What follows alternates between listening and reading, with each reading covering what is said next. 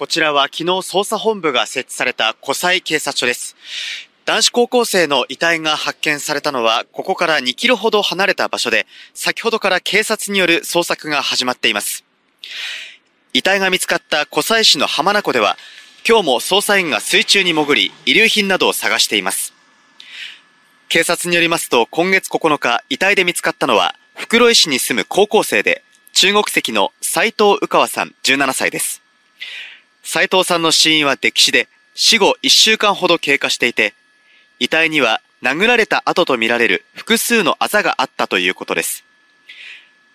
警察は何者かに殺害された可能性が高いと判断し、100人体制の捜査本部を設置しました。斉藤さんは今月4日の夜に自宅を出た後、翌5日の未明に浜松市内の友人の家に複数人でいたことが分かっていますが、その後、行方が分からなくなっていました。捜査関係者によりますと、斉藤さんは友人たちと会った後に何らかのトラブルに巻き込まれたとみられ、警察が慎重に捜査を進めています。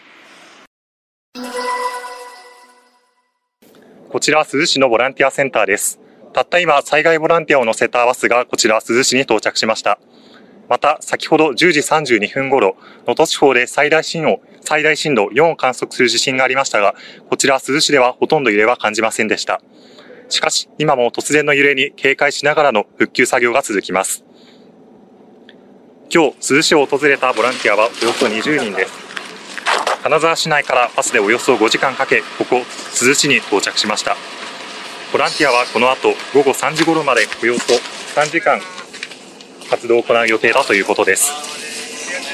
一方、七尾市では4日前、瓦礫を片付けていた60代の男性がブロック塀の下敷きになり、心肺停止の状態でしたが、その後、搬送先の病院で死亡していたことが、関係機関への取材で新たに分かりました。昨日までに石川県では珠洲市では8つの市と町で活動を行った災害ボランティアは延べ2200人以上に上り、今後も活動が続け続けられる中、石川県はボランティアセンターに対し、活動を行う建物に倒壊の恐れがないか、建築士の助言のもと、事前に現地で調査をするなど、安全確保の対策を図るよう求めたということです。余震の恐怖が続く中、安全確保をしながら、いち早い復旧作業が求められます。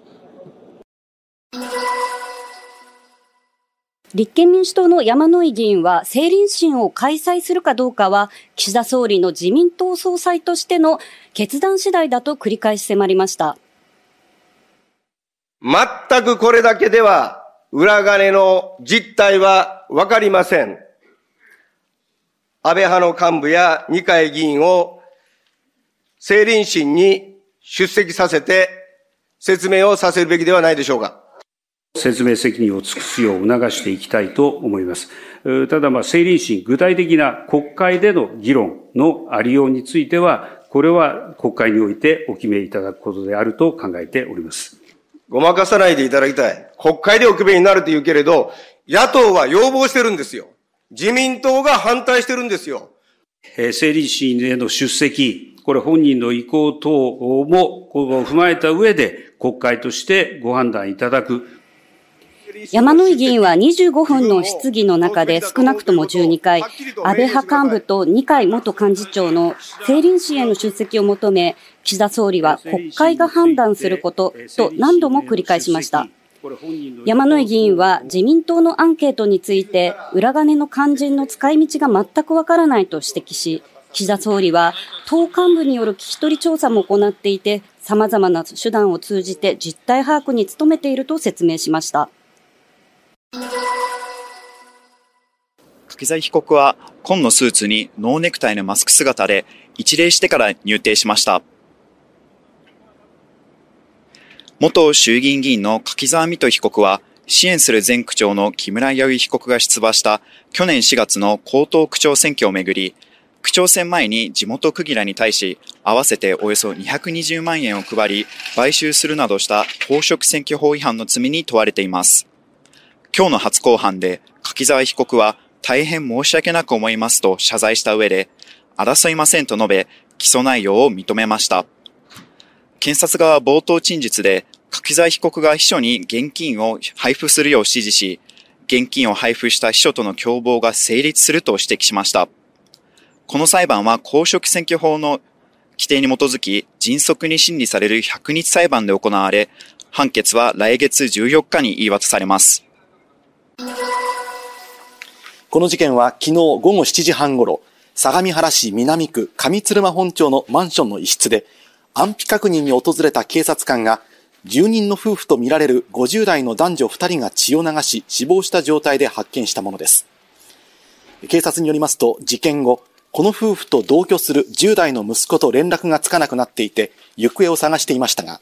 今日午前6時ごろ、神奈川県内で発見し、現在警察署で事情を聞いているということです。どんどん物々しくなってきて、おまわりさんの声とか聞こえてくるんじゃないですか。すれ違ったけど、ちょっと暗い、不審な感じはしましたよ。警察は、遺体の身元の確認と死因の特定を急ぐとともに、息子が何らかの事情を知っているとみて調べています。